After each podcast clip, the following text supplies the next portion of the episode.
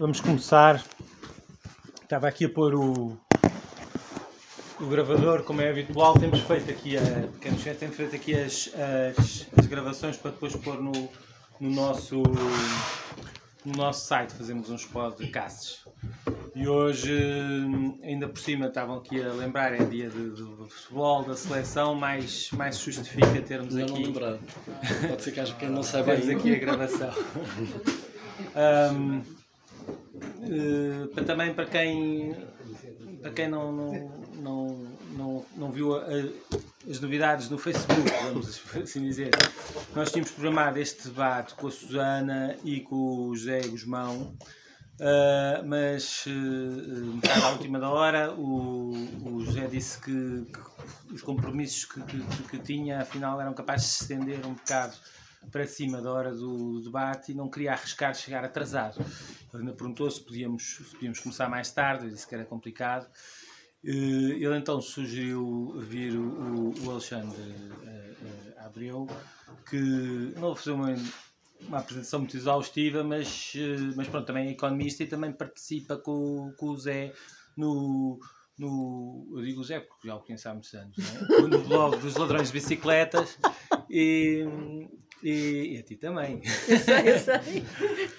E, e, é também coautor do, do, livro, do livro Economia com Todos, que a gente tem aí à venda também, como, como é normal nestes eventos, com, com, com um desconto para, para, porque, porque no fundo este evento tem também a ver com esse livro, tem a ver com os livros do Piketty que temos aí e por aí fora. Portanto, uh, até aproveito que o Zé não está aqui, provavelmente não vai depois ouvir o podcast para dizer que ficámos muito bem servidos, quem sabe melhor, melhor servidos aqui com o Alexandre. Faz uma cópia, Guilherme. A Susana.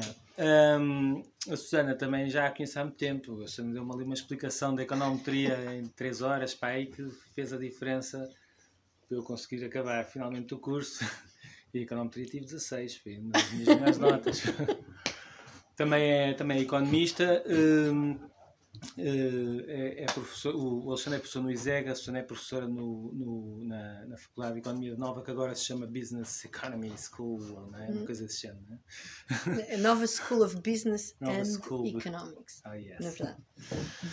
Um, aqui a nossa ideia era um bocado, não, não ia alongar muito, ia passar já aqui a palavra aos nossos, aos nossos convidados, mas era um bocado uh, a propósito também da, da, atualidade que, que este ano tem as questões europeias, uh, com o Brexit, mas sobretudo com, a, com as eleições europeias, um, uh, abordar do ponto de vista do, do, económico, vamos lá, porque estamos aqui a convidar dois economistas, mas claro que, que não só do ponto de vista económico, um, a, as questões da Europa, um, e em conversa com a, com a Susana, pensámos que seria interessante uh, fazer um, um, debate a partir do, do manifesto que a gente está, está a chamar Manifesto Piketty, mas é um manifesto para a democratização da Europa, não é? assim que se chama eu, formalmente, do qual o, o, Thomas Piketty é um dos, dos, dos subscritores, pelo menos mais, uh, mais, mais visíveis.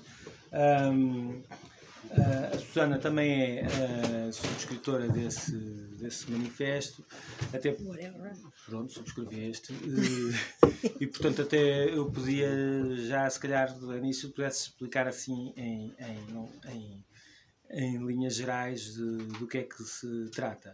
E portanto aqui a ideia era, começou por, aqui a ideia era fazermos aqui um debate sobre e uma conversa sobre esse, sobre esse manifesto, mas a partir desse manifesto para depois poder falar nas questões da Europa mais gerais, como, como, como seria sempre inevitável mesmo que a gente procurasse por aqui umas, logo à partida umas, umas barreiras mais restritas que íamos só falar sobre o manifesto. Pronto, eu acho que uh, que é importante, apesar de tudo, uh, creio que só na dirá, posso estar, também fui pai agora há pouco tempo e tal, posso estar meio desatento, mas, mas pelo menos cá em Portugal uh, esse manifesto não teve muita repercussão, creio eu, não sei. Uh, para começar a chegar por aí, explicar o que é o manifesto, já agora esta questão se teve ou não repercussão, que é a repercussão que achas que está a ter e por aí fora, da importância. Começava a Susana, depois passava se calhar ali, como é costume, para, para outro convidado e fazíamos a coisa tradicional perguntas, intervenções do público e depois voltávamos aqui à mesa. Está bem? Então, obrigada, Bernardino. Um, e queria dizer que é sempre um gosto de vir aqui à Tigre de Papel. Acho um sítio muito simpático e, vir, e tentar aqui sentar ao teu lado. Pela outra vez que vim cá não estavas, estavas de, estavas de viagem. É, sim. Então estou super, super honrado. Uh, e quanto ao 16 a econometria, obviamente que não foram as 3 horas que passaste comigo. Mas pronto, depois falamos de ti. Bom, então, uh, o, manifesto, o manifesto, o famoso manifesto para a democratização da Europa. Eu acho que não está, eu acho que aqui em Portugal praticamente não se falou muito, não se falou muito dele, não é? Saiu no jornal na altura e eu não tenho a certeza que tenha que esteja a ter o impacto que merecia. Tem que ser eu a acho, tigre de papel, realmente. Tem que ser a tigre, tem que ser a tigre de papel.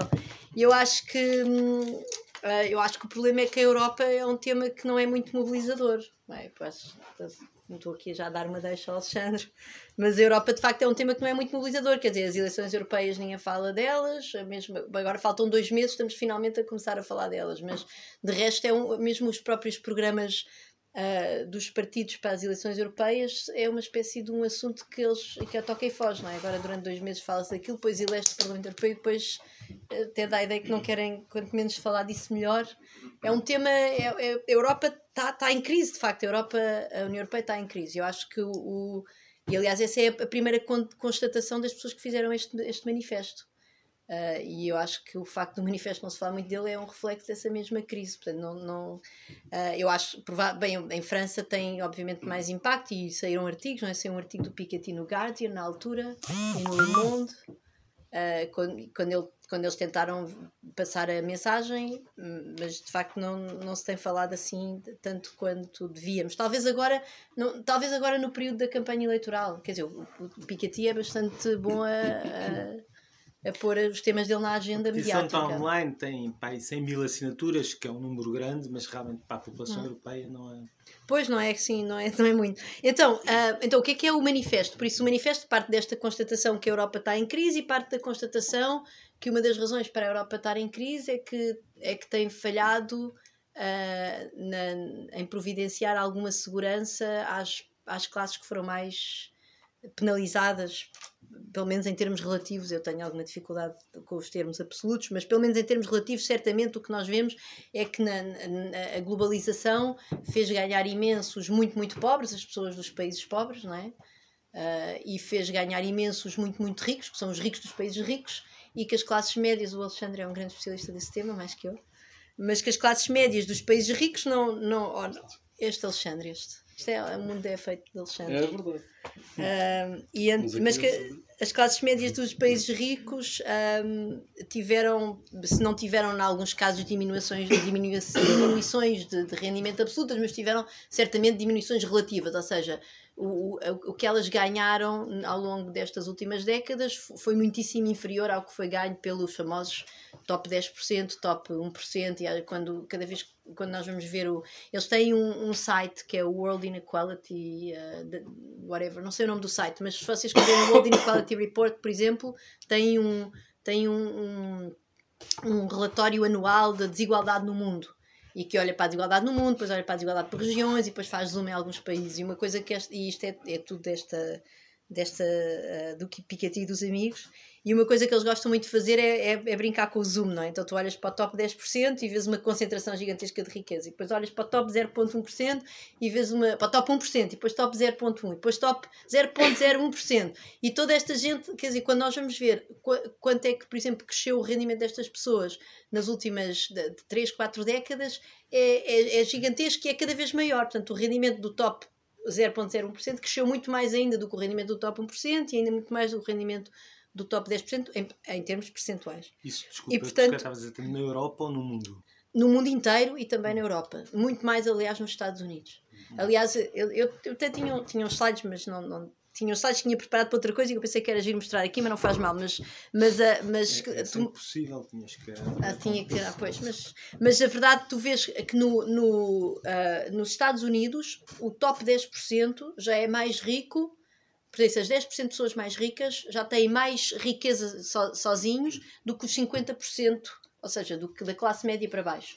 Na Europa isso ainda não aconteceu, portanto, na Europa como um todo, a Europa considerada como um todo, a classe média, que são as pessoas que estão, por isso os 50% mais pobres, que inclui a classe média para baixo, ainda coletivamente são mais ricos do que o top 10%. No entanto, estão a convergir. No, nos Estados Unidos já cruzaram e na, e na Europa estão a convergir. Portanto, a Europa é um, é um caso, apesar de tudo, de, de sucesso, no sentido em que, apesar de tudo, que os graus de desigualdade são muitíssimo inferiores àqueles que tu observas no continente enfim, norte-americano.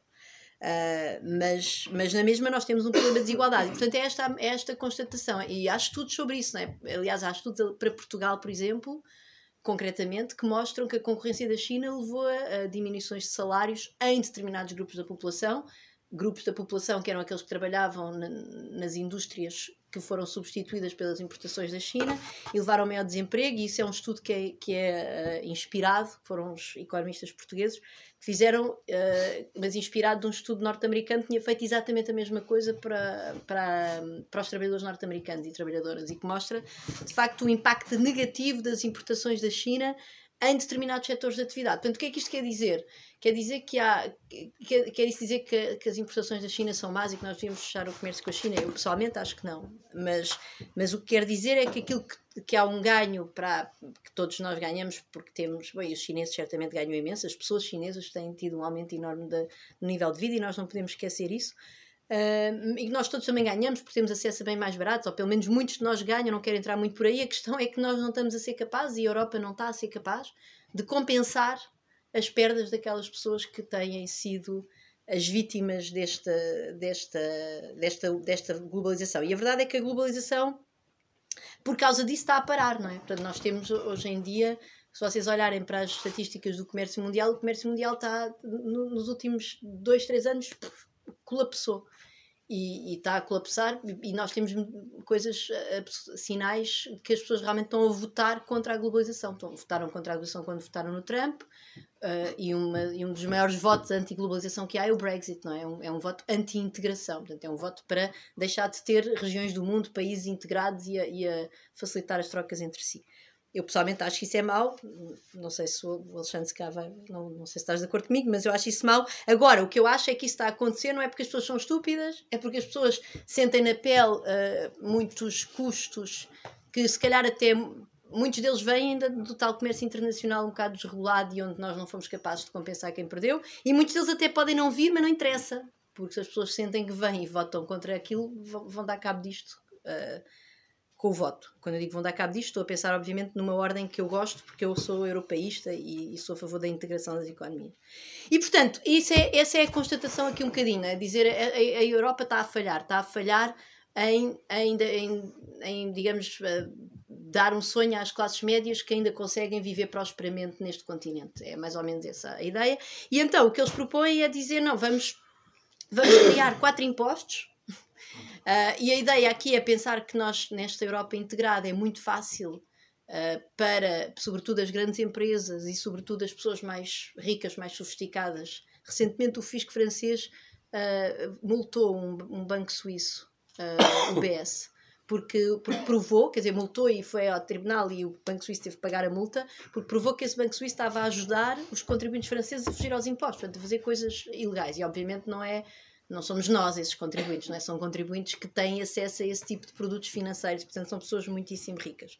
E a ideia aqui é um bocado pensar, nós, nós temos, o que nós temos é de arranjar maneira de buscar, de cobrar impostos às empresas uh, mais, uh, mais poderosas, maiores, multinacionais, e às pessoas mais ricas, que são aquelas que têm mais facilidade em, em beneficiar desses esquemas fiscais uh, criativos. E, portanto, o que eles propõem é criar um imposto sobre o rendimento e, sobre, e outro sobre a riqueza, duas coisas diferentes. Um, e, e, sobre, e sobre isso os altos rendimentos e as riquezas mais elevadas, portanto os patrimónios, e depois um sobre o lucro das grandes empresas e finalmente um imposto de, sobre as emissões de, de, de sobre, sobre uma, uma, um imposto de carbono, ou seja, um imposto sobre, sobre emissões poluentes, portanto com a ideia de, de também favorecer a transição energética. Porque esse já agora é outro problema, não é? Ou seja, Uh, o, o, sentimento de insegurança das pessoas uh, que vem desta classe média que tem sido, digamos, maltratada pela, pelos, pelos desenvolvimentos recentes da economia mundial. Uh, por outro lado, nós temos esta enorme incerteza do clima, basta ver o que está a acontecer agora em Moçambique, não é? que nós temos minuto a minuto, quer dizer, agora já está um bocado melhor, mas terça e quarta-feira era a água a subir, as pessoas em cima das árvores e não sabíamos, e muitos deles não fomos lá buscá-los. Uh, portanto, temos a incerteza do clima e, a, e, na Europa há vários cromos que nos vão sair. Em Portugal são os cromos dos incêndios catastróficos. Isso está, está, no, está no site da, da, da agência, como é que se diz, do ambiente europeia, European Environmental Agency, está lá, é só ir lá ver quais é que são os cromos que saem a cada país, nós temos alguns, e isso cria incerteza às pessoas, e depois há sempre esta história da automação que anda aí por trás na, e que dizem que vão perder, vamos perder imensos empregos e não sei o quê. E, portanto, há aqui um, um, sentimento de insegurança, eu acho. E a ideia deles também é dizer vamos, vamos, vamos ter um projeto político que possa dar segurança às pessoas. E, portanto, com estes impostos, o que é que eles pretendem financiar? Pretendem financiar, obviamente, investimentos na, na luta contra o, o, as alterações climáticas, por isso tem, uma, tem, um, tem um lado que é ambiental, depois tem um lado de, de financiar a integração dos migrantes na União Europeia, na dupla perspectiva de que os migrantes uh, têm, quer dizer, são seres humanos que estão a viver crises humanitárias enormes e que nós temos a obrigação, e a Europa até tem, até é uma coisa que pode dar, digamos, algum algum valor simbólico à Europa se nós conseguimos acolher estas pessoas, como agora não estamos a conseguir de maneira nenhuma, andamos a fazer um jogo do empurra, que é uma vergonha coletiva. Uh, e depois financiar o ensino, a investigação, financiar universidades europeias de qualidade e financiar depois um grande plano de investimento em infraestrutura, no fundo, relançar o investimento público. Essa é a ideia. A ideia, eles dizem que com estes impostos conseguem, conseguem buscar 4%, a receita do imposto, destes impostos, era cerca de 4% do PIB europeu. Um, e, e pronto, e depois, depois tem mais tem os detalhes. E como é, que, como é que nós íamos fazer isto? Então, a ideia deste Tratado de Democratização da Europa é que é um tratado um bocadinho inorgânico, ou seja, não é bem ir tentar reformar as instituições europeias que parecem estar um pouco esclerosadas e que sofrem de imensa inércia, é criar uma Assembleia Europeia que é um conjunto de deputados europeus, não há novas eleições, vamos buscar deputados europeus e deputados dos parlamentos nacionais e vamos juntá-los nesta Assembleia, nesta Assembleia Europeia e estas pessoas é que vão decidir os impostos estes, dentro destes quatro impostos, quatro impostos e a forma de, de, depois de gastar este, esta receita fiscal. E a outra grande ideia deste tratado é que não é preciso avançarmos todos ao mesmo tempo. Portanto, não é a ideia não é trazer todos os países da União Europeia para, esta, para o tratado, é dizer basta que haja pelo menos um conjunto importante de países, o Piketty diz que é 70%, que ele precisava de ter 70% da economia europeia uh, representada, 70% da população e da produção europeia representada nos países que, digamos, iniciassem esta caminhada. Mas ele também diz: bom, mas podemos fazer com menos. Não, provavelmente com 20% é difícil. Mas aqui a ideia é que se alguns países conseguirem. Por isso, isto é, isto é, isto é extra União Europeia, não é? Isto é uma. É uma como é que eu dizer? É um implante, não é, um, não, não, não, é, uma, não é uma operação, do, é, um, é um implante de um membro novo. Uh, o que obviamente também tem, tem as, eu estou de acordo, tem as suas limitações. Mas a ideia é essa, a ideia é que, esta, é que nós possamos fazer esta Assembleia em que reunimos, e eles até dizem que é uma enorme maioria, eles, eles querem 80% de deputados nacionais e 20% de deputados europeus. Uh, mas eles também dizem que isso também se pode pensar de outra maneira, e, e pronto, e, e se houver três ou quatro países que querem fazer isto, começam a pensar e começam a criar estes impostos para esses quatro países, e depois, eventualmente, se isto correr bem, outros países se juntarão. Pronto, é mais ou menos isso. Percebi apesar de no fundo ser uma espécie de imposto europeu, o que eles propõem, ou se calhar estou errado, o que eles propõem é que o, o, a coleta desse imposto, por exemplo, a coleta feita em França desse imposto, seria para gastar na França e não para gastar nos tais países. Então, não, isso é, é um, exatamente, então, isso era o 0,1%. Portanto, o que eles dizem é que nenhum país vai ter a diferença. Na Europa, como sabem, uma dos grandes uh, lutas eh, nesta lógica intergovernamental em que nós vivemos nesta União Europeia é que há países que dizem nós pagamos imenso e há outros países que recebem imenso. E portanto eles dizem não, não, estes, estes novos impostos que nós queremos criar, nenhum país teria uma diferença entre aquilo que contribui e aquilo que vai buscar superior a 0,1% do seu próprio PIB. Mas como é que eles fazem? Qual é o, o truque? O truque não é gastar em França é dizer que estes, uh, estes impostos são, vão ser gastos em bens públicos europeus. Portanto, se nós estivermos a, a combater as alterações climáticas em França, uh, estamos a o, o, CO2 é um poluente global, não é? Portanto, uma diminuição de, de CO2 em França é uma diminuição de CO2 de, da qual todos nós beneficiamos. E, portanto, dessa forma, uh, tu tiras da contabilidade daquilo que é investido sim, sim. propriamente no país muita, muita coisa. Portanto, esse 0,1% é quase só os investimentos públicos, porque na verdade eles estão a incluir nisto que é um bem público europeu, certamente a gestão da crise dos migrantes, uh, a questão do, do, do, ambiente e também a questão do, do, do ensino e, e, da investigação, etc. Que obviamente levanta, aí para mim parece-me assim ser a questão mais difícil. Quer dizer, porque embora eu seja uma economista pública e percebo o conceito de bem público e, e acredito nele, acho que depois vamos começar a pensar, então, mas está bem, então onde é, que, onde é que vamos, em que universidades é que vamos investir, não é? Ah, as universidades estão aonde? Ah, estão, estão não sei, vamos supor cá França, Portugal e Itália. Ah, estão em França. Ah, mas então os italianos vão dizer, não, não, mas isto é dinheiro para a França. Eles vão dizer, não, não, não, nós estamos a investir na economia do conhecimento e toda a gente pode vir estudar aqui para a França e tal.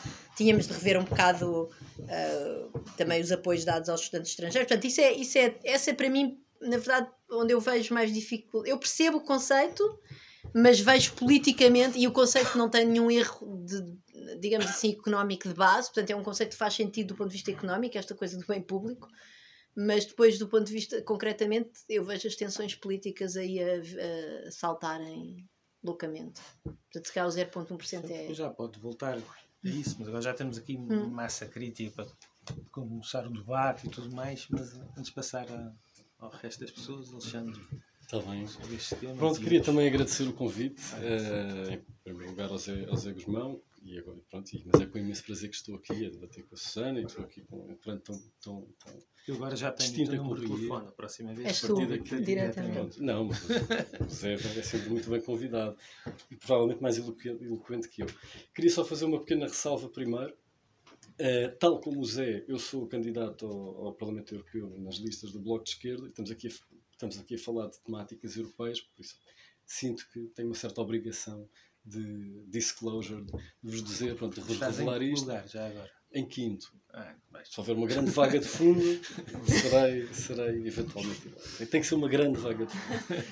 Uh, mas, portanto, isto mais para dizer que uh, as minhas posições e as posições do Bloco, sei que se pode dizer tal coisa pronto, num partido que tem sempre diferentes sensibilidades, mas de uma forma geral são convergentes, mas em algumas coisas eventualmente poderão poder se afastar um pouco. Isto mais para dizer, poderei fazer uma outra ressalva nos casos em que eventualmente o meu ponto de vista pode não ser exatamente coincidente com o, o centro de gravidade das sensibilidades dentro, dentro, do bloco, mas presumo que isso não, até talvez não aconteça.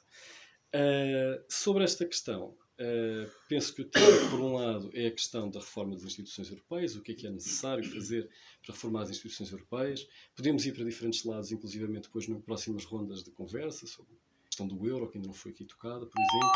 Mas para começar, se calhar falaria realmente do manifesto, não é? porque é o, pronto, é o ponto de partida, aqui o pretexto principal que nos traz aqui, o ponto de partida, e em relação ao qual, como se calhar adivinharão, independentemente de estar a substituir o, José Guzmão, mas realmente não tenho o mesmo tipo de entusiasmo, ou não tenho tanto entusiasmo, como tem aqui a Susana. Uh, agora, claro que são ressalvas, como também facilmente se perceberá, são ressalvas que resultam de diferentes perspectivas, de diferentes análises e diferentes propostas, essencialmente dentro do campo progressista.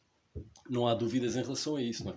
não estamos aqui a falar, ou aquilo que nos separa, ou as críticas, o tipo de críticas que aqui estão em causa, não são o tipo de críticas uh, me separariam de uma proposta claramente uh, neoliberal ou claramente, ainda pior, obviamente ultraconservadora, xenófoba, como uh, tantas que vão se ingrando, infelizmente, pela Europa fora. Portanto, estamos a falar aqui de diferentes sensibilidades, diferentes pontos de vista, diferentes análises e depois diferentes consequências políticas que retiramos dessas análises uh, dentro do campo progressista. Dito isto, tenho realmente críticas bastante severas. Por acaso não sabia que eras também signatária, pensei que eventualmente tivesse alguma afinidade, não sabia que eras signatária imagino que isso, pronto, isso implicará que tens um conhecimento mais profundo aqui, se calhar do manifesto do que eu, que só o li hoje de manhã, mas apesar disso consegui encontrar muita coisa de que, de que discordo, mas eventualmente poderá, poderá pode dar-se o caso que eu, falo, que eu não retrate de forma muito precisa um ou outro ponto do manifesto. Se for o caso, por favor, corrija-me. Sim, mas acho que não acho sem que qualquer, tem bastante pronto. Sem, sem qualquer problema. Então, o que é que tem essencialmente o manifesto? A Susana já o explicou, mas em,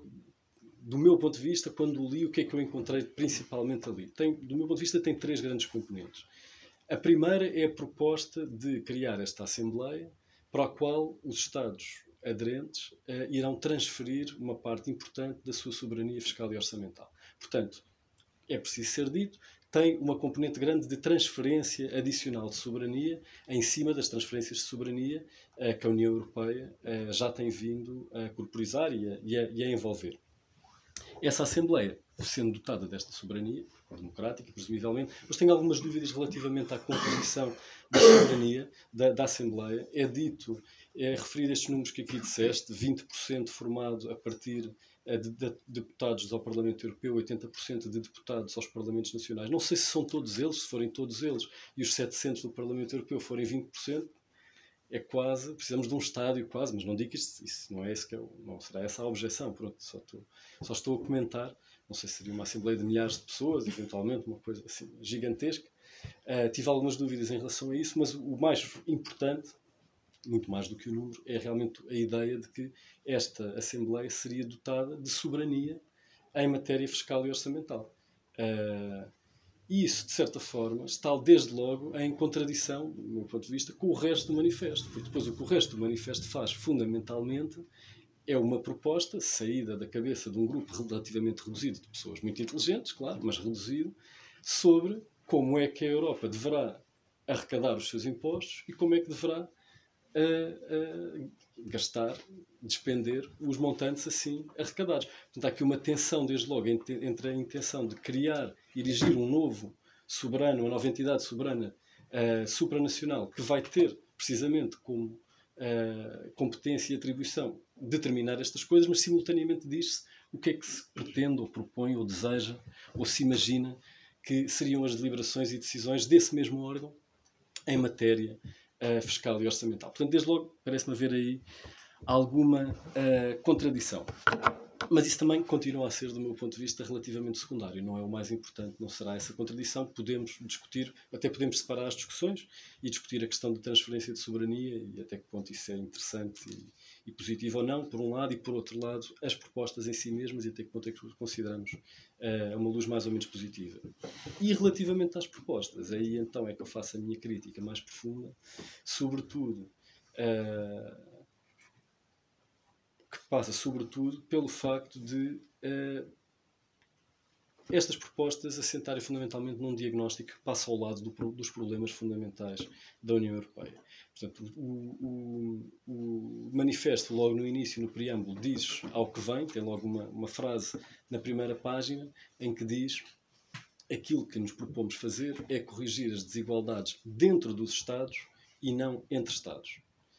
Uh, ora, eu sou muito favorável a que haja uma ação mais determinada e mais eficaz de combate à desigualdade de rendimento e de, e de, e de património dentro dos Estados, mas considero que neste momento um problema, e talvez o problema fundamental da União Europeia, e muito em particular da zona euro, tem a ver precisamente com os desequilíbrios, com as desigualdades e com os desequilíbrios macroeconómicos uh, entre Estados, uh, criados precisamente por mecanismos que a própria União Europeia tem vindo gradualmente a erigir, dentro dos quais, em primeiro lugar e acima de todos, está o próprio, o próprio euro. É? O próprio euro, com os desequilíbrios macroeconómicos a que tem vindo a dar origem e que são desequilíbrios macroeconómicos entre Estados e que, na verdade, neste momento será talvez essa, do meu ponto de vista, a maior ameaça existencial ao futuro da União Europeia é este, este, este cisma fundamental entre centro e periferia, entre países credores e países devedores, uh, que se faz acompanhar, inclusivamente, até por uma, vi, diferentes visões do mundo, é? visões virtuosas dos, dos, nortes, do, dos, uh, dos cidadãos do Norte que apenas querem proteger o valor das suas poupanças e que veem os povos do Sul como os banjadores, enquanto que os povos do Sul, de alguma forma, aqueles que conseguem vislumbrar para lá da, daquilo que é o, a bruma dos mecanismos económicos, de alguma forma conseguem ir entendendo que uh, não têm propriamente uma culpa individual que devam espiar e que, na verdade, o que está em causa é precisamente o, o, o efeito de mecanismos macroeconómicos. Portanto, quando o, este manifesto se propõe arrecadar 4% do PIB europeu para fazer aumentar o orçamento comunitário, que neste momento é 1%, manifestamente insuficiente a todos os títulos. Não é? é insuficiente para responder à dimensão dos problemas que se propõe resolver, por isso essa parte concordo, e são problemas importantes, mas também é manifestamente insuficiente para ter dimensão para poder contrabalançar os desequilíbrios macroeconómicos e as dinâmicas de divergência a que a própria União Europeia, e dentro dela em particular o euro, tem vindo a dar origem. É realmente necessário, imprescindível, aumentar a escala da União Europeia, mas é necessário aumentar também uh, a solidariedade intra-europeia, nomeadamente ao nível de mecanismos de transferência compensatória. Uh, os fundos de coesão, que estão a diminuir, neste, neste novo, no, no, novo orçamento comunitário que tem estado, quadro comunitário que tem vindo, o quadro orçamental comunitário que foi agora discutido e que penso que estará, não me recordo já em que fase está neste momento, mas já está praticamente estabilizado. Há uma redução muito significativa dos fundos de coesão e, de uma forma geral, da solidariedade intra-europeia, não só porque o orçamento é comprimido e, além do mais, sofre o efeito do Brexit, como porque, além do mais, se procura criar espaço para algumas áreas que, na minha opinião, são claramente criticáveis e que vão desde a cooperação europeia na área da defesa e outras coisas que me parecem claramente menos importantes e positivas e, meritórias do que a coesão. Portanto, uh, os problemas que vejo nisto tudo a maior delas é que realmente o, o, manifesto não acerta no diagnóstico e não acertando, não acertando no diagnóstico não consegue ir resolver aquilo que são os problemas fundamentais da União Europeia. Eu tenho simpatia por, uh, pela ideia uh, de aumentar o orçamento comunitário, tenho simpatia pela ideia de um maior investimento no combate às alterações climáticas, tenho seguramente simpatia por um maior investimento e, por, sobretudo, por uma alteração de políticas em relação às questões das migrações e dos refugiados e do asilo. Uh, mas discordo, que discordo da forma como o manifesto se propõe pegarem tudo isto e depois sujeitar tudo isto a esta regra aparentemente algo absurdo, embora eventualmente com, com essas ressalvas que aqui disseste, talvez seja por aí que se propõe resolver a questão, mas a partir do momento em que é logo anunciado de início que cada país uh, que ficará, poderá ficar uh, descansado, que, se, que nunca, a diferença entre aquilo, os impostos que nele são arrecadados e a despesa que nele é realizada nunca ultrapassará 0,1% do seu PIB, isso equivale a dizer desde o início estejam descansados, isto não é mesmo uma união de transferências, não, é, não, não, não aprofunda a solidariedade, não aprofunda a coesão. Uh, isto é explicitamente hum. assumido que é assim, precisamente para ultrapassar o bloqueio político. Pois, Portanto, claro, claro, exatamente. É, é, uma, é uma posição pragmática. É uma, é uma posição, completamente é, pragmática. A questão é que esse pragmatismo, simultaneamente, destrói desde o início a possibilidade de eficácia a resolver os problemas fundamentais que, uh, que seria necessário resolver. Depois teria outras reservas, mas se calhar já estou a demorar algum tempo, tempo demais. Uh, por exemplo, mais a nível do pormenor, por exemplo, as propostas sobre os impostos relativamente Uh, os impostos sobre os, os, os, altos rendimentos e sobre. Portanto, basicamente são quatro impostos, não é? já, aqui, já, já aqui disseste, sobre os impostos das grandes empresas, lucros das grandes empresas, não é? sobre lucros das grandes empresas, sobre os rendimentos muito elevados, riqueza, riqueza patrimónios elevados e carbono, e carbono. E carbono, carbono. A questão é que, uh, portanto, deixando agora de lado o carbono, uh, com exceção dos, dos impostos sobre uh, os lucros uh, das grandes empresas, em que há, pelo menos explicitamente, uma proposta de harmonização fiscal, nas, nos restantes, nos outros dois, não parece haver qualquer uh, ideia de harmonização fiscal. Entenda-se que eu não sou necessariamente ou incondicionalmente favorável à harmonização fiscal.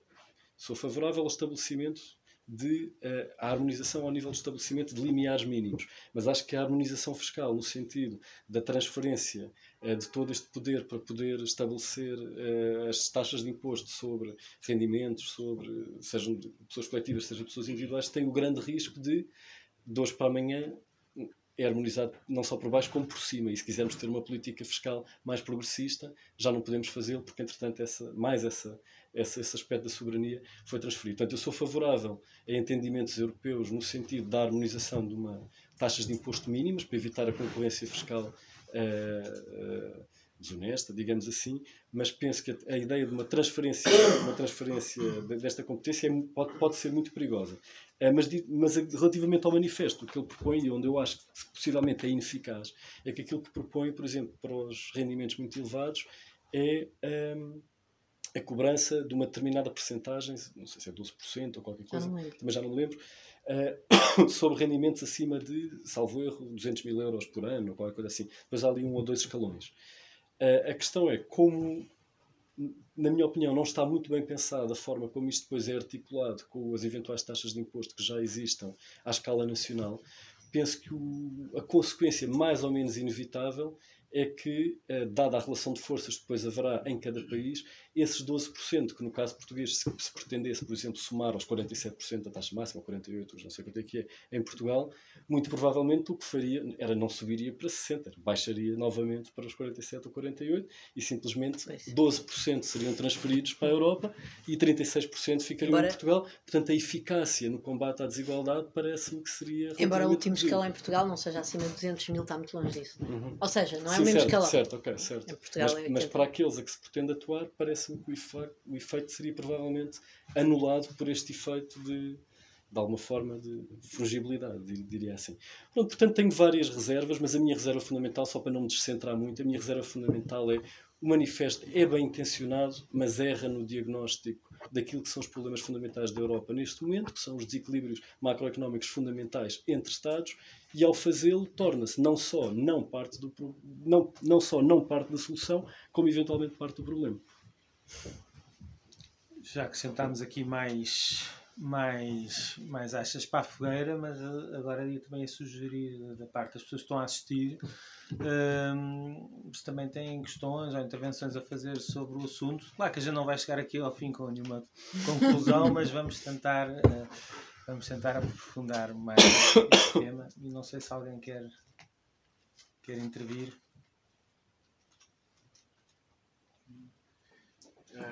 Como estamos a gravar-se, e tu como estamos a gravar e estás aí muito longe, se pudesses colocar tipo voz, sim, tipo RGA. então, um, eu ouvi com muita atenção, eu hoje também li o, também li o manifesto, mas confesso que li assim, portanto não tive muito tempo para, para, para o analisar.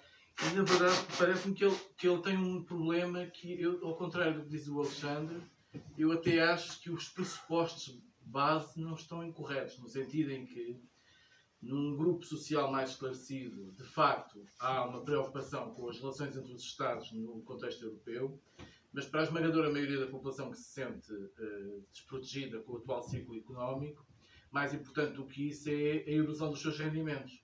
E não faz necessariamente uma ligação, ou não faz essa ligação entre a integração europeia necessariamente e a sua situação económica. Pode fazê-la, no caso português, por causa da questão do euro, por causa da crise da dívida e tudo mais, mas de uma maneira geral, a gente vê a Jacquerie que está a acontecer em França e a Jacquerie eh, está virada contra os ricos, está virada também contra a Europa, está virada contra tudo o que seja poder de, de uma forma difusa. Mas não necessariamente, um, não necessariamente a Europa é o problema. É evidente, pois há forças políticas que podem cavalgar esse movimento e podem conduzi-lo, podem conduzir essa energia no sentido em que querem conduzir. Uh, mas eu não parece que seja esse o móvel. Dito isto, também não parece que, medidas, que, que, que, se possa fazer um diagnóstico dos pressupostos do, do, problema europeu neste momento ser esse e depois ter uma série de medidas que não resolvem o problema da desigualdade de rendimentos ou do fomento económico no sentido de revitalizar o, o, uh, uh, as classes médias e de restabelecer o poder de compra que foi, que foi perdido ao longo do tempo. E, portanto, também parece que ele falha, ele passa um pouco ao lado daquilo que é essencial. E aquilo que é essencial acho eu, é que, de uma maneira geral, nós estamos a assistir a um ciclo uh, económico e político de integração de grandes blocos.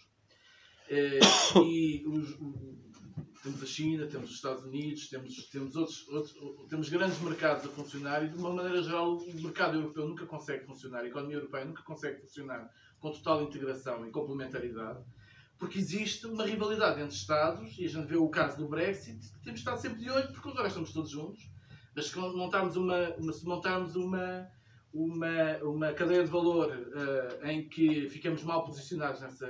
Se integrarmos uma cadeia de valor em que estamos mal posicionados e amanhã nos separarmos todos, pode acontecer que os melhores investimentos, as maiores capacidades ficam do lado de lá da fronteira e isso tem consequências uh, para o futuro. E portanto estamos sempre com um pé na integração e outro pé no vamos ver se isto pode acontecer realmente.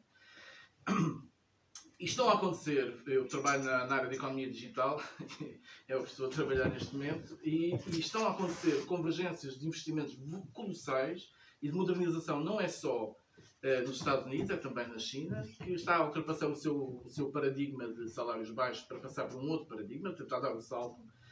E na Europa nós não vamos, quer dizer, uh, sem uma integração maior, não vai haver muitas hipóteses de, de dar o salto. E portanto, daqui a 10 ou 20 anos a gente olha para trás e de repente olhamos para o lado e vemos que alguma coisa aconteceu porque ficámos definitivamente para trás.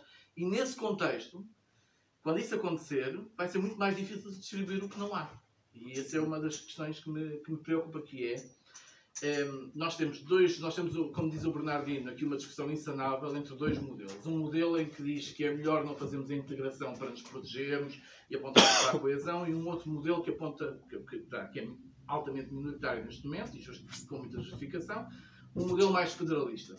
E na verdade, nós ficámos aqui alguns no meio, com um euro que aponta para a federalização, mas depois não salvaguarda a distribuição dos rendimentos é porque é muito chato nós temos o Mississippi ou o Alabama num, num, num Estado federal que não distribui depois os rendimentos da Califórnia, não é? Porque se nós se, se, se distribuísse, se houvesse esse tipo de mecanismos, o risco não era tão grave. Portanto, e portanto, nós, nós, nós neste momento não estamos já nem no, no modelo anterior, nem verdadeiramente damos o salto para a frente e caímos na poça. E a sensação que eu tenho é um pouco que nós estamos no meio, estamos aqui numa situação um bocadinho. E os dois grupos, um que defende uma, um, um, avanço e outro que defende um recuo, não se vão entender. E, portanto, eu, é isso que, me, que, que verdadeiramente me, me, me, preocupa. E, portanto, uh, uh, eu, só eu, convivo com, eu convivo com o Alexandre quando ele diz que, de facto, o problema é, quer dizer, a solução, que ele está, a solução que eles estão a apresentar de fazer esta Assembleia, em que na prática depois os rendimentos são redistribuídos novamente para dentro do país, não vai resolver o problema. Mas eu lanço o desafio, que é, então como é que se resolve o problema? E como é que se dá o salto para a frente para se resolver o problema? Ou a ideia é dar o salto para trás? Mas a ideia não é, só, é que não, a ideia não é mesmo deixar o dinheiro dentro dos países. A ideia é que se eu fizer, que se houver um investimento massivo em Portugal, por exemplo, para reduzir eh, as emissões poluentes em Portugal, isso não entra nesta contabilidade interpaís.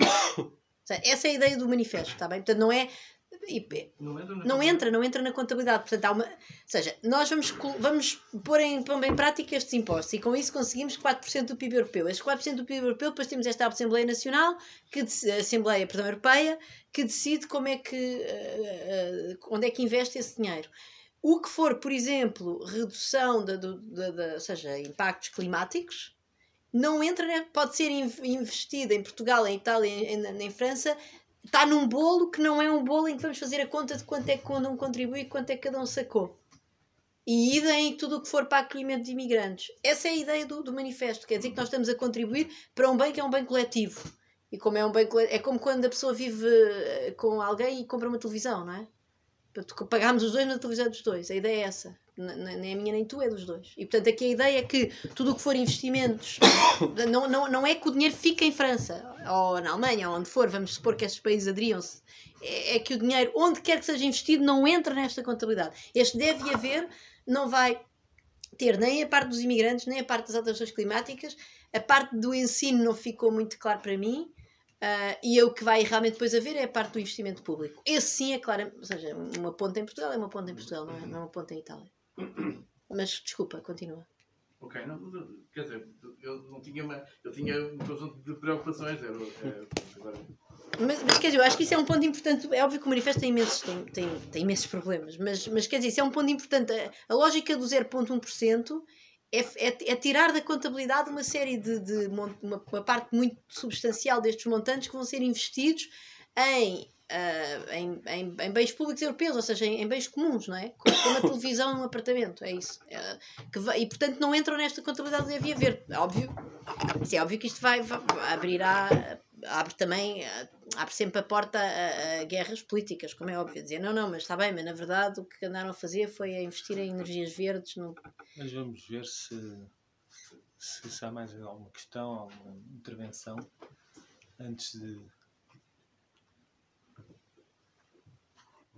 antes de passar aqui para aos convidados. sim, sim, força. Gostava de fazer uma questão sobre, um, sobre esse tal uh, pragmatismo político de, do 0,1% e, e, comentasse um bocadinho a ironia em relação ao pragmatismo de se lançarem novos impostos a nível europeu um, uh, e depois também haver essa harmonização fiscal, uh, não estou a ver muito bem como é que uma Irlanda ou uma Holanda aceitariam isso. E, e, depois queria também saber se quais são os comentários em relação às críticas que foram feitas pelo manifesto do, outro manifesto da democratização da Europa do, do Yanis Varoufakis, uhum. um, do Stuart Holland e do uhum. James Galbraith um, e que propõe alternativamente uma emissão de dívida através do Banco Europeu de Investimento e do, uh, do, do Fundo Europeu de Investimento, que fosse suportado no, no mercado secundário pelo uh, Banco Central Europeu. Um, e, portanto, assim não lançar, não haveria necessidade de lançar novos impostos e isso seria financiado uh, via essa dívida. Agora que já juntámos mesmo uma gandacha para a cadeira, agora que já temos aqui um lume quentinho, então se calhar é a altura certa para voltarmos, se calhar fazendo a mesma ordem, não? Sim, não sei. Não, eu acho, então, o, o manifesto do Varoufakis é, é uma, é, é, mais, é em linha com as preocupações do Alexandre, que são dos desequilíbrios, que é dos desequilíbrios macroeconómicos, porque de facto qualquer uma dessas, qualquer uma dessas, uh, uh, há várias propostas que andam aí de de, de, de europeização da dívida. Há os Eurobonds e depois há uns que são os Red Bonds, Blue Bonds, enfim, tem sempre uma componente em que a dívida dos países passa a ser, uh, passa a haver uma espécie de um cabaz de dívida e, e, portanto, já não há dívida portuguesa, ou uma parte em todo o caso da dívida, nunca é a dívida total, uma parte em todo o caso da dívida de cada país já não é detida, não há títulos de dívida portuguesa, ou seja, há títulos de dívida portuguesa e depois há títulos de dívida europeia em que o investidor, quando investe, sabe que está a investir num, num cabaz de, de, várias dívidas, mas não, não portanto, inibe e, e, coletiviza, digamos, o risco das dívidas. No fundo, é essa a ideia. E é óbvio que esse, tal como outra proposta que anda aí na, na, também a ser debatida, eu sou a favor dessa também, já agora, eu votava já nessa também amanhã, não tenho um problema, que é do mecanismo de fundo de desemprego europeu, que é outra forma também de criar uh, estabilizadores automáticos entre os países, que é uma coisa que obviamente faz falta, e nesse aspecto eu estou totalmente de acordo com a Alabama, Califórnia, não é? É óbvio, quer dizer, nós temos, o que nós temos neste momento é, é uma, uma história, uma coisa muito esquisita, que é uma, uma união monetária, uh, onde os países perderam a política, uh, uma parte importante da sua política económica, que é a política monetária, da qual eu não percebo nada, mas, uh, mas, mas é verdade que é uma, foi uma perda importante de soberania e não veio com ela aquilo que há nos outros Estados federais, em, ou seja, nas outras uniões monetárias que nós conhecemos, que são os Estados Unidos ou a própria Alemanha. Ou, enfim, o Brasil, por exemplo, não é? são Estados federais em que há uma série de países, com, de países aos Estados, não quero agora entrar aqui em detalhes jurídicos, mas mas que depois se juntam e que têm uma união monetária, mas nesses países há de facto uma redistribuição massiva de Estado para Estado. Massiva. Não, não, e isso de facto é uma coisa que a Europa é um, é um objeto esquisitíssimo. Portanto, isso faz absoluta falta, eu não tenho nenhuma dúvida. E isso de facto iria, uh, uh, iria atacar estes problemas enormes que nós temos na União Europeia, que são os problemas dos desequilíbrios macroeconómicos. Eu, eu, eu estou de acordo com isso. A questão uh, do, da, do, por isso, o que, o que é o manifesto do, do, deste manifesto para a democracia tem a vantagem que é um, obviamente também uma das suas limitações que é dizer mas uh, não vale a pena nós queremos avançar como, como, como disseste bem não é claro mas nós agora vamos ter um, um, um vamos lançar impostos europeus como é que a Irlanda vai entrar nesta a Irlanda não vai entrar mas não é um problema porque isto que aqui está está escrito de maneira a podermos começar com um conjunto reduzido de países e que se ponham de acordo para lançar um determinado imposto. Quer dizer, isso não tem nada de estranho, não é? Porque a própria União Europeia é um conjunto de países, que é um subconjunto da Europa, nem sequer cobre a Europa toda e muito menos o mundo, que se pôs de acordo para fazer uma série de coisas em conjunto. Portanto, não há nenhuma razão para nós estarmos presos a este conceito que tem tudo de ser à, escala europeia. Óbvio que seria desejável ser à escala europeia, até seria desejável ser à escala do mundo, não é? Mas a verdade é que não, não podendo fazer assim, se nós podemos fazer com um subconjunto de países que seja substancial, uh, alguma coisa vamos ganhar. Vamos, vamos mover-nos na direção certa. Um, não sei, não sei se respondi ou não, já estou já um bocado perdida. Uh, relativamente à, à Pronto, eu estou de acordo, Alexandre, eu estou de acordo contigo. Acho que a questão aqui é, obviamente que o ideal, eu quero, eu voto a favor de uma União Europeia que amanhã aumente para 10 vezes mais o orçamento europeu e comece a, a redistribuir a série de Estados. Vota, mas quer dizer, mas isso não, o problema, aqui a questão, e este truque, que até, que até tem um lado de truque, não é? Dos 0,1% e que de facto gera imensa confusão, é porque eles encontraram esta forma que não tem nada de errado do ponto de vista económico, que é pensar, não, não, tudo o que for aqui investimento em bens comuns, nós vamos tirá-los desta contabilidade do deve haver, que é aquilo que bloqueia a lógica, a lógica intergovernamental na Europa está, está a dar cabo disto, não é? Portanto, eu acho que hum, não, não, vamos ter que fazer alguma coisa. Uma das possibilidades é, é agora, pegando na questão da soberania, não é? O problema é, quer dizer, nós já transferimos imensa soberania para a Europa, não é? A Europa decide muitas coisas das nossas vidas.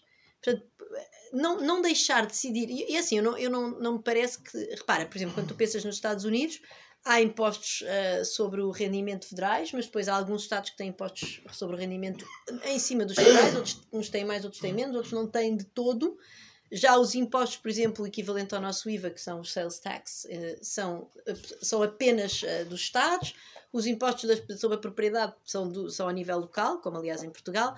Portanto, o facto de nós termos impostos europeus não inibe, não inibe depois os países de terem uma maior ou uma menor carga fiscal. O que era, era, era importante que pelo menos uma parte, que eu nem estou a dizer que seja a maior, os impostos sobre o rendimento nos Estados Unidos, por exemplo, são cerca, os impostos sobre o rendimento federais são cerca de 10% e os impostos sobre o rendimento estaduais são mais ou menos metade. Nós até podíamos ter isso ao contrário, ou até menos, podia ser 20% da Europa e 80% à, à, à mercê dos países. Portanto, isso não dá de eu, eu acho que nós não podemos ter uma federação tão diferente.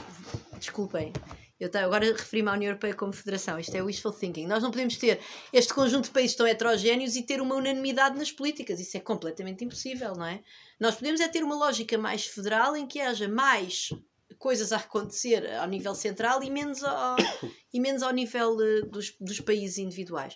A transferência de soberania, quer dizer, mesmo em matéria fiscal, nós temos uma, uma taxa mínima de IVA, mas pronto, tu estás-me a dizer que tu és a favor das taxas mínimas.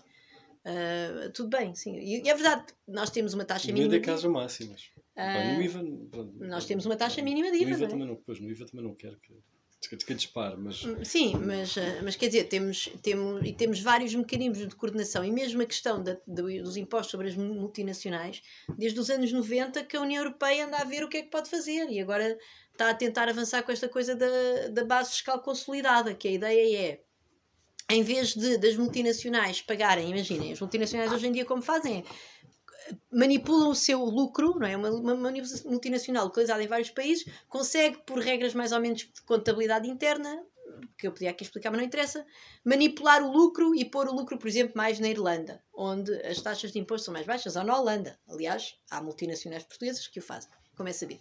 Uh, e, portanto, qual é que é a ideia do, da, da, da, base consolidada? É dizer, não, isso agora não me interessa nada onde é, que, onde é que você quer declarar o lucro. Eu olho para o seu lucro consolidado nos países europeus e vou usar aqui uma regra proporcional, por exemplo, proporcional ao número de trabalhadores ou proporcional às vendas em cada país e vou cobrar, e vou cobrar um imposto global e depois vou dividi-lo pelos países uh, uh, com base numa regra que é uma regra que de alguma forma reflete a atividade real da multinacional naquela terra, não é? Por exemplo, pensem, se o Grupo Jerónimo Martins tivesse que pagar impostos de acordo com essa regra, tendo em conta a massa salarial gigantesca ou a quantidade de vendas que tem em Portugal, ia basicamente pagar impostos em Portugal e na, e na Polónia. E não ia pagar em mais nenhum país da União Europeia. Pronto, mas mesmo essa regra, nós andamos a discuti-la há uh, sete anos, ou há sete, oito anos, e, tem, e é bloqueada pela Irlanda, etc. Portanto, uh, e há outra forma de realmente avançarmos com isto que é acabarmos com a regra da unanimidade na União Europeia para matérias fiscais. Só que eu gosto e o Alexandre não. Mas, é, mas quer dizer, senão vamos estar aqui no impasse. Portanto, há duas maneiras para mim. Ou nós acabamos com a unanimidade para matérias fiscais na União Europeia e passamos a uma maioria qualificada, e portanto, quando há uma maioria qualificada de países que, que quer avançar, os outros ou avançam ao, ao Brexit, não é? Uh, e o risco do Brexit, é, Brexit para os outros países é gigantesco, portanto, o mais provável é que os países depois se obriguem a cooperar. Ou então fazemos uma coisa à, lá Piketty, que é dizer, pá, se não podemos fazer isto no, no seio da União Europeia, vamos juntar aqui quem é que são as pessoas decentes do clube que querem começar a colaborar entre nós e vamos fazer isto fora. É, é, um, é um implante, não é? Não sei se respondi. Sim, isso não criar um, um, um subclube dentro da União Europeia. Essa é a ideia do, do Piketty. Não sei, não parece ser uma, uma solução para a desintegração da União Europeia. É incentivar uma desintegração da União Europeia. É esse, é esse, é... Velocidades, é? Nós já temos várias velocidades. O Clube do Euro, por exemplo, é um subconjunto. Não é? Exatamente. Por isso, por isso, quer dizer, nós já temos essa lógica na União Europeia. Essa lógica já existe. Sim, mas quer dizer, é, é, acelerar uma tendência de uma Europa a duas velocidades. A várias, eu acho que vai ter que ser a várias. Pois, eu, eu, eu concordo, mas e, e, quer dizer, qual é a alternativa, não é? Eu gostava de saber qual é a alternativa. Sim, diz, diz. Não, duas ou três notas. Sobre, sobre as transferências de soberania, a, experiência a que temos vindo a assistir, pelo menos diria eu, desde o Tratado de Maastricht, é que as sucessivas transferências de soberania num conjunto cada vez mais alargado de domínios nunca tem tido lugar no contexto da adoção de políticas que eu considero minimamente progressistas. Portanto, há um viés intrínseco, passo o chavão, neoliberal, nas políticas que têm vindo a ser constitucionalizadas pela União Europeia, no Tratado Orçamental, no Tratado, bem, desde antes do Tratado de Maastricht, no mandato do Banco Central Europeu, portanto, todo um conjunto de domínios de política monetária, de política orçamental, de política comercial, de política de concorrência, etc., que são sistematicamente favoráveis ao capital em detrimento do trabalho e depois também tem uma dimensão de desequilíbrio uh, espacial, regional, dentro do macroespaço que é a União Europeia. Por isso é que neste contexto, eu, sem ter nenhum tipo de adesão fetichista ou emotiva por aí além ao espaço nacional, considero que as transferências adicionais de soberania, de um ponto de vista até estritamente estratégico, do ponto de vista ou tático ou estratégico, vá, porque há alguns entre a tática e a estratégia, mas do ponto de vista de quem quer adotar uma política progressista, são uma má ideia, porque temos percebido que a arena europeia é uma arena em que sistematicamente temos vindo a perder conquistas e direitos que tinham sido assegurados à escala nacional. Não digo com isto que a escala nacional seja o melhor dos mundos e que de repente também temos a revolução socialista à escala europeia. Eu bem sei que a questão não, é, não pode ser vista assim. Mas, de uma forma geral, é, o que penso é que o, o quadro europeu, a arena política europeia como espaço de disputa, é, tem sido, e tudo permite prever que provavelmente continua a ser, sistematicamente desfavorável aos, às visões progressistas e aos interesses dos trabalhadores, e penso que um dos fatores tem a ver também com a sua própria escala e com a dificuldade de articulação dos interesses das classes populares e dos trabalhadores numa escala tão grande que, além do mais, é afetada por estes problemas de assincronia e de, e de polarização interna também à escala regional. O que faz com que lá está as próprias classes trabalhadoras populares do norte da Europa não, não, não entendam que têm uma, uma comunhão e uma convergência de interesses com as mesmas classes populares, por exemplo, no sul da Europa. Isso em si mesmo é fatal para uma política progressista à escala europeia. Portanto, eu diria isto em relação à questão mais ampla e abstrata das transferências de soberania. Sobre as soluções, já, se calhar já vou seguir. O, tem estado em cima da mesa uma série delas, não é? Realmente há aqui um bocado este. Também à escala nacional temos um bocado esse hábito, é? esta coisa montes de manifestos que andam para trás e para a frente. Gostamos bastante de escrever manifestos e à escala europeia também, o Varoufakis e companhia também, têm, fizeram o seu manifesto e agora têm estado realmente a picar-se. Uh, eu tenho realmente um pouco mais de simpatia pelo manifesto de Varoufakis, mas também não fico, também não vou para aí além de entusiasmo.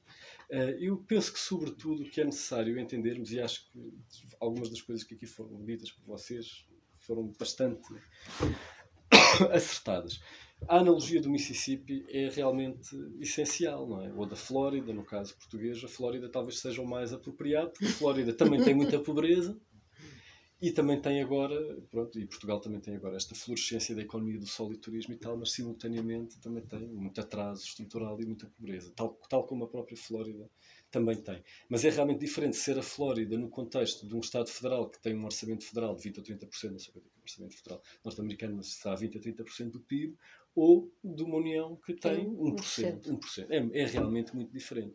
E o jogo tornou-se particularmente uh, viciado a partir do momento em que, em cima de tudo o resto, tivemos a União Monetária. Porque a União Monetária não é coisa pouca, não é? Não é apenas termos perdido a possibilidade de desvalorizar competitivamente, que é um bocado muitas vezes como o argumento é apresentado de forma algo simplificada e caricatural.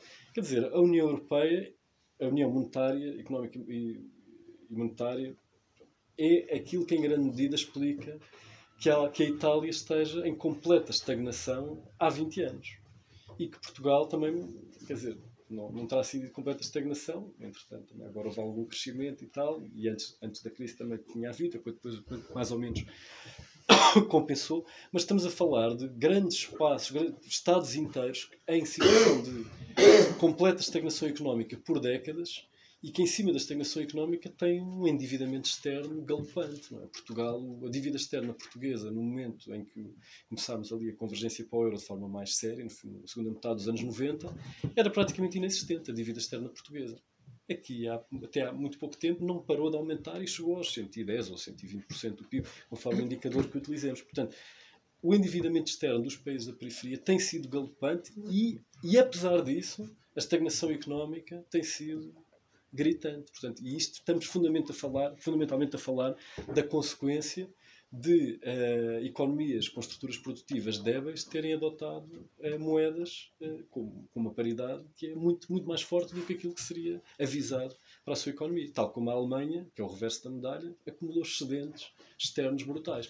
Por isso, isto leva-me até a dizer que a minha proposta, dentro desta lógica do wishful thinking, a, a, proposta que tem estado em cima da mesa, que eu acho mais sensata, foi uma que foi circulada há pouco tempo pelo Ricardo Cabral e Viriato Sormanho Marques, em que eles propõem aumentar significativamente o orçamento da União Europeia, com base em contribuições que dependeriam precisamente da dimensão do superávit externo dos países, uh, dos países da União Europeia. Portanto, isto, isto, porquê é que isto é uma ideia, da minha opinião, mais sensata de todas? Porque, por um lado, expõe exatamente qual é que é o, a raiz do problema. Por outro lado, desincentiva. E, por outro lado, corrige. Portanto, faz isto tudo ao mesmo tempo. Agora, politicamente será Impossível. possível? Uhum. Não, penso que não, mas na verdade eu penso que todos estes, se formos, pois, pois, se formos, se formos honestos, na verdade, provavelmente todas estas propostas não têm grandes pernas para andar e infelizmente provavelmente vamos continuar aqui aos tropeções uh, e a evoluir mais por pressão de uh, pronto, assomos de, de em alguns casos liderados por forças muito mais progressistas, noutros, e penso que ultimamente é mais o caso, se calhar por forças muito menos, muito menos progressistas, muito menos progressistas, é, é problema, e que acabam por tomar aqui a, a, liderança. Porque pegam nos medos das pessoas, nas inseguranças, da pior maneira. Mais, não temos muito mais tempo para dizer assim, eh, não queria deixar dar uma última oportunidade a quem quisesse quem quisesse intervir ou fazer alguma questão. Eu acho que. Depois vocês terminam, mas, mas, mas, mas, sim, eu acho que, que, a ideia que dá também quando, quando li é que, é que havia de facto essa preocupação política ou tática no manifesto de, de responder a a responder a estas preocupações que imagino que, que, em França aparecem muito mais do que em Portugal e na Alemanha, etc., que é uh, uh, não, não, vamos estar a, lançar mais uh, impostos para dar dinheiro aos, aos, aos, países do sul da Europa, ou do leste da Europa, ou por aí fora, e portanto um bocado faz um bocado um, um, truque, como estava a pois é, dizer. Pois é, contornar. Exato, contornar para para, para, para não para, para, tornar a, a, proposta mais uh, possível.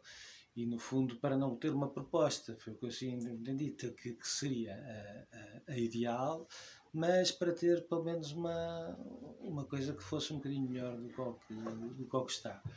E de facto eh, um imposto europeu sobre sobre a propriedade um imposto europeu sobre, sobre as multinacionais, que, que, por exemplo, pudesse, pudesse evitar coisas como o Jerónimo Martins, mas outras muito mais, Sim, mais muito graves e de menor dimensão que existem na Europa. Um, já é, já é muito já é muito melhor do que do que está e por outro lado também esta questão de os resultados pronto poderão não o, o, o bolo pode não ir para o, uh, se calhar para, para, para fazer investimento uh, público nos países que estão mais carenciados dele, ou para, precisamente para ajudar as classes mais desfavorecidas em cada país, mas para, mas para, para combater as alterações eh, climáticas. É de facto um problema muito bicudo que temos aí na Europa e no mundo, é? e que afeta, como está a ver agora em Moçambique, precisamente os países mais mais, eh, mais pobres, as regiões mais, mais desgraçadas do mundo e, e, e neste caso também na Europa. Ou seja, o, quem vai sofrer mais na União Europeia com, com as alterações climáticas, parece-me isso, são também os países mais, mais pobres da União Europeia, pode começar por, por, por, por Portugal. E portanto, portanto é dentro desta desta, desta lógica que eu, que eu pá, foi com satisfação que, que, que, conheci, porque eu não conhecia antes de me falar, este, este, este, este, este manifesto e fiquei, satisfeito, fiquei satisfeito com esta proposta de nós aqui na Tigre de Papel tentarmos dar aqui um, um, um, um pequeno um pequeno contributo para refletirmos sobre isto. Eu, agora, aquilo tem muito poucas assinaturas, de facto, não é? Assim é, assim. E, e, portanto, acabou por não ter, acabou por não ter assim tanta, tanta expressão e acabou por não ser tão, nem chegou sequer a ser um, um suposto grão na engrenagem deste, deste pensamento neoliberal na Europa e por aí fora. Uh, se calhar provavelmente por causa destas eh, várias insuficiências que, pá, com o Alexandre e com, e com o Bruno e não sei o quê, numa primeira leitura uh, viram logo, mas, mas pronto, acho que é como o Alexandre estava a dizer, não era uma coisa que, que a mim me cause, uh, quando estava a ler, que me cause que me causa alguma indignação estar a ler, ou por, acabei por não subscrever, já não sei porquê, mas é uma coisa que até tive gosto em, em dar um pequeno contributo para, para, para, para, divulgar aquelas ideias e por aí fora. Mas, mas, mas, mas pronto, de facto, o que, estou, o que se está a ver aí é, é, é de facto que as coisas não estão nada, nada fáceis a, a, a, nível, a nível europeu, não é? Agora o, vai haver eleições europeias, uh, também vai haver algumas uh, eleições uh, nacionais a nível dos países da União Europeia. Não, o, Alexandre não vê mesmo, não vês mesmo, não vês mesmo hipótese de, da situação conjuntural da União Europeia melhorar a ponto de de ser, de, achar que era preferível fazer transferências de soberania para a Europa do que, portanto, achas que, que o contexto europeu nos próximos tempos só vai piorar e mais vale ficarmos cá com a soberania toda cá em Portugal, que ao menos ao menos temos aqui o Dr. Rio Rio, o Dr. António Costa, não sei o que Isso também é um bocado assim, não achas mesmo que há a possibilidade de, de, das coisas tomarem outro rumo? Eu não tenho seguido as sondagens dos vários países da União Europeia e por aí fora, não sei. O que eu acho é que, seguramente, à vista daquilo que tem sido o processo nas últimas duas, três décadas, é muito pouco sensato passar cheques em branco em termos de transferência de soberania. Há pontos concretos específicos em que eu seguramente estarei de acordo. Quer dizer, se houver uma proposta com um imposto europeu sobre as grandes fortunas, por exemplo, com certeza que eu sou favorável a isso. Se houver uma ideia de harmonização fiscal à escala europeia para definir um mínimo de imposto de IRC que é aplicável a toda a União Europeia, ou ao nível da consolidação da base fiscal, coisa, com certeza que sou favorável a tudo isso. Agora, o problema é que, normalmente, a cooperação não vai previsivelmente não vai acontecer desta forma. Uh, e muitas vezes, uh, quando se faz a transferência deste poder decisório, vem também acompanhado por, uh, por, como depois a disputa em disputa vão estar também os interesses do outro lado, também à escala europeia, incluindo os muito milhares, muitos milhares de lobistas que estão em Bruxelas. Já agora, Bruxelas tem muito, acho que tinha três vezes mais hum. lobistas do que Washington, já agora. Portanto, os interesses económicos sabem fazer-se representar bem uh, junto das instâncias europeias. Uh, se transferimos uh, poder decisório, abdicando de o ter cá, e não a este nível de estabelecimento de mínimos, então podemos muito provavelmente ter surpresas em termos mais regressivas do que aquilo que, que aqui tem. A nível do que, que estás, do, do que é o teu conhecimento então das políticas europeias, do que vem aí por aí fora, uh, achas que, que não. Que, que não há nenhumas condições para. para não sei, eu não consigo bem prever o futuro. Quer dizer, há muitas coisas que estão agora em cima da mesa, uma das quais, infelizmente, o panorama neste momento é algo deprimente, porque de alguma forma parece que temos em disputa neste momento o centrão que tem vindo a implementar a, a, as políticas essencialmente neoliberais que existem e que têm vindo a ser consolidadas e reforçadas, e por outro lado, infelizmente, neste momento, a maior, a maior, o maior polo que que disputa o poder neste momento à escala europeia, mais emergente parece ser o ultraconservadorismo xenófobo, que obviamente nos assusta profundamente a todos. Portanto, o desafio é conseguirmos fazer crescer um polo progressista que não adira a nenhuma destas coisas. Mas o que eu também não penso que não é avisado é que adiramos incondicionalmente a apoiar uh, o projeto neoliberal, por exemplo, do Macron. Uh, incondicionalmente a pretexto de não termos Le Pen. Porque aí rapidamente teremos mesmo Le Pen, como também se vai com certeza ver em França, mas oxalá eu me engano, mas, é, ou seja, é precisamente uma mudança. A Europa, tal como está, não, dizer, não, será, não será com certeza muito sustentável, não é? E, sobretudo, este, este nível em relação a estas questões que aqui estamos a, estamos a falar, com este conjunto de, estruturas que a Europa tem a nível de política económica, de transferência de soberania, de constrangimentos sobre a política orçamental, de uh, esvaziamento da margem de uh, manobra em termos de política comercial, uh, de, também de limitação da política industrial. Na verdade, quase todas as grandes esferas de atuação da política são, ou, estão ou esvaziadas ou bastante limitadas. A política orçamental está neste momento profundamente limitada, constrangida pelo semestre europeu, por estes, estes mecanismos todos do two-pack e do six-pack e tudo isso, que são mecanismos de esvaziamento da democracia e em todos eles esta transferência que tem vindo a ser feita em cada momento, em todos eles foi sempre feita de acordo com os cânones uh, da ortodoxia neoliberal. Daí que eu não, não me parece muito sensato continuarmos a prosseguir nesta, nesta senda. Posso, posso dizer umas coisas? É, é, é, se não mais ninguém quer falar, estamos em cima, é isso, é terminar os debates e tentarmos deixar um bocadinho mais, mais menos, menos deprimidos. Menos deprimidos, bem, mas isso. não, eu, é assim, eu acho que eu acho a, a, a culpa da.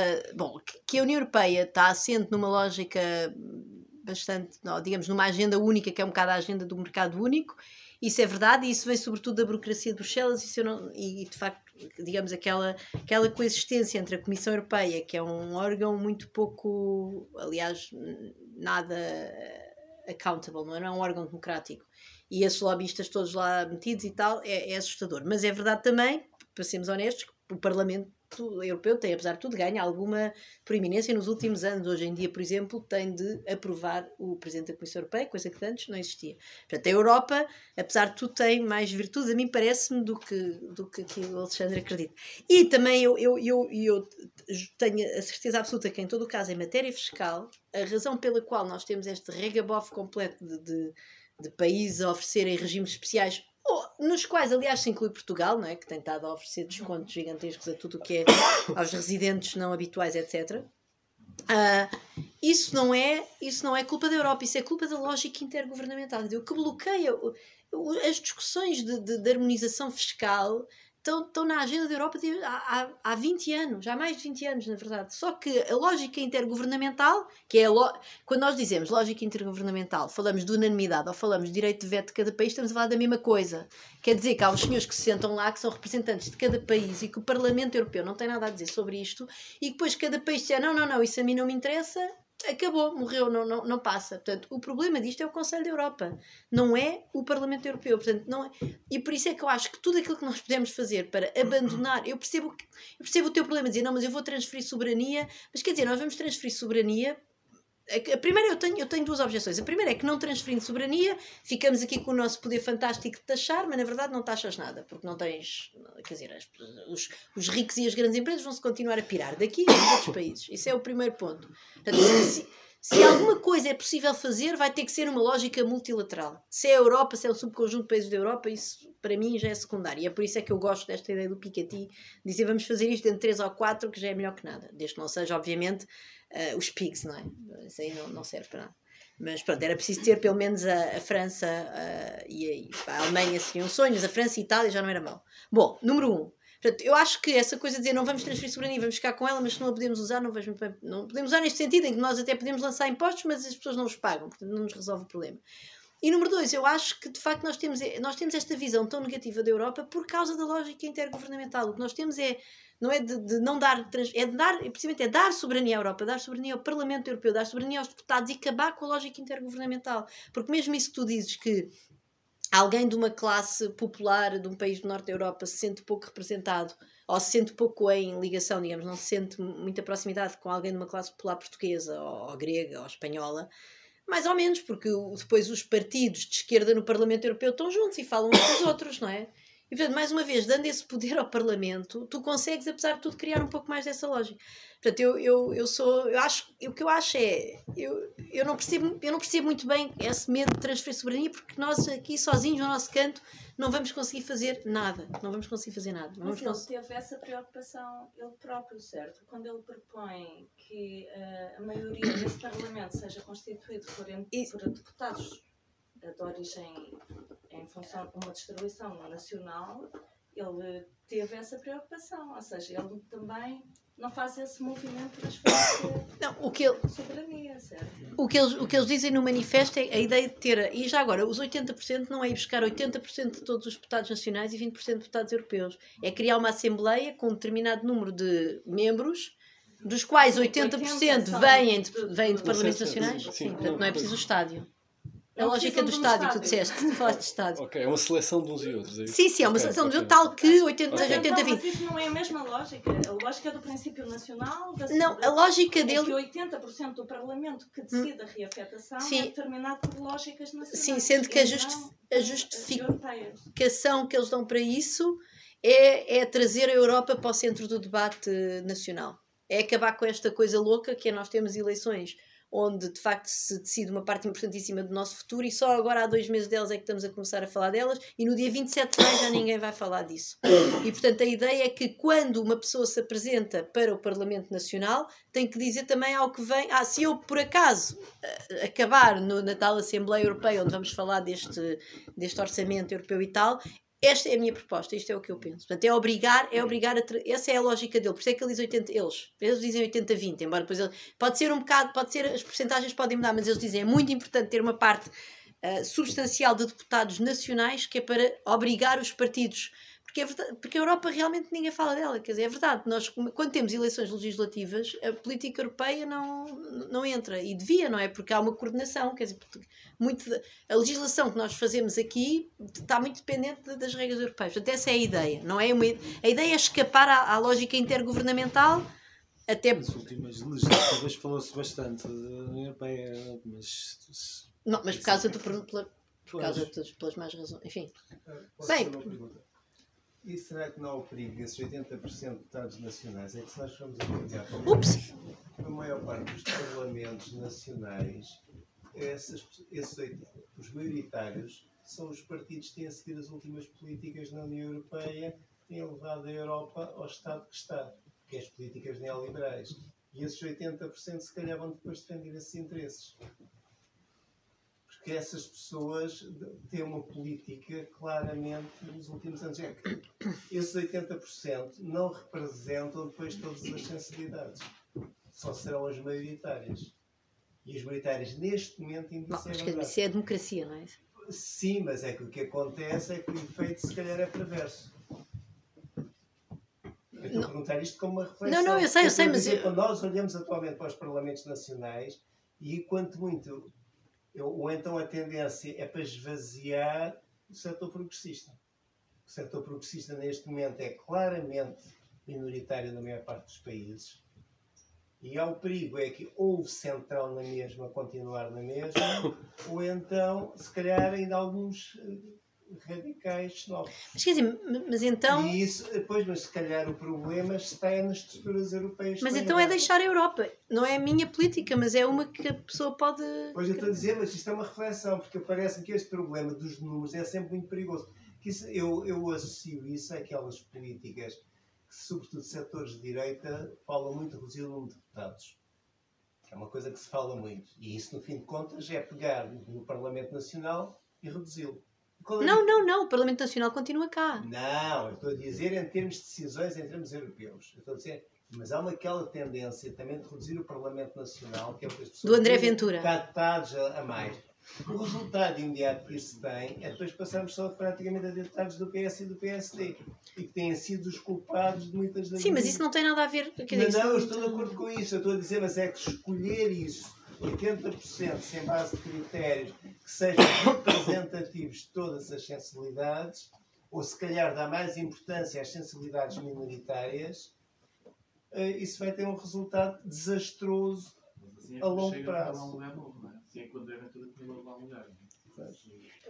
Depois continuamos com as mesmas políticas. E depois dizemos assim, ah, estamos, fizemos uma mudança para nada. E depois, se calhar, os grupos de extrema-direita querem cavalgar a razão. Quer dizer, eu não tenho muito bem, não vejo muito bem como é que esta potencial Assembleia poderia Poderia ter, podia, podia, podia ter isso mais. Não, nós já temos. São milhares de deputados, como o Alexandre falou. Mas quer dizer, mas nós não vamos ter novas eleições.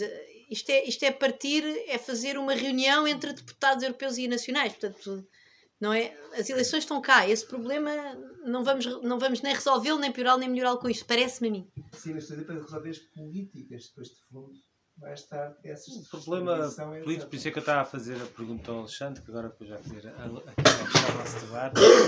O problema parece-me a mim é que, é que de facto o panorama político na, quer, quer no país, quer dizer, no país já, já não será muito bom, na minha opinião, né? mas, mas a nível europeu uh, uh, ainda, ainda é pior, pronto, na minha opinião. E por isso é que eu estava a perguntar ao Alexandre, que imagino que seja, esteja mais atento uh, às, à, à, às alterações políticas europeias, estás ligado a uma campanha, se, hum, quais é que eram as, as perspectivas, mas pelos vistos as perspectivas continuam mais. Mas isso, por outro lado, como estava a dizer a Susana, é, é a democracia, não é?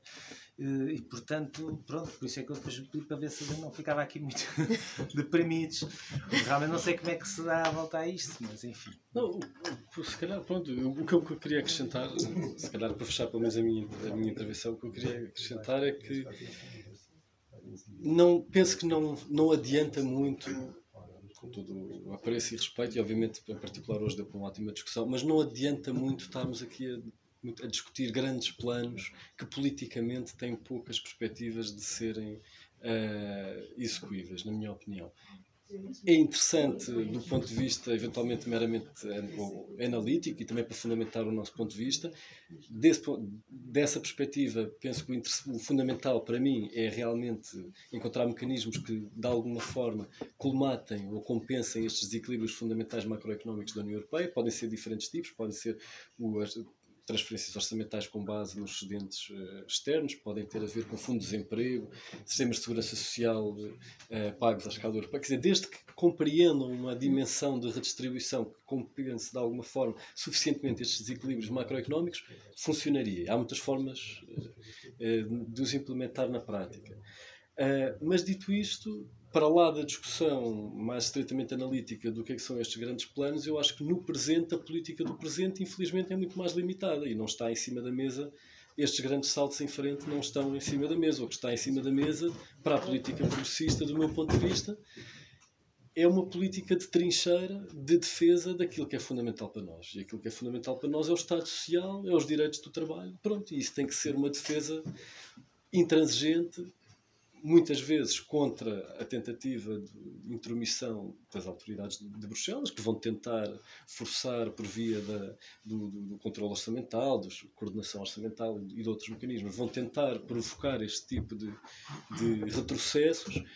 E eu acho que, aqui, infelizmente, neste momento não estamos em fase de conseguir planear ou levar a cabo grandes avanços. Temos essencialmente de fazer uma defesa intransigente de trincheira, procurar depois desenvolver esforços de coordenação progressista, solidária internacional e, eventualmente, mais tarde passar à ofensiva mas para já, mas para já, temos um plano. Para já eu, para, para já eu, um plano.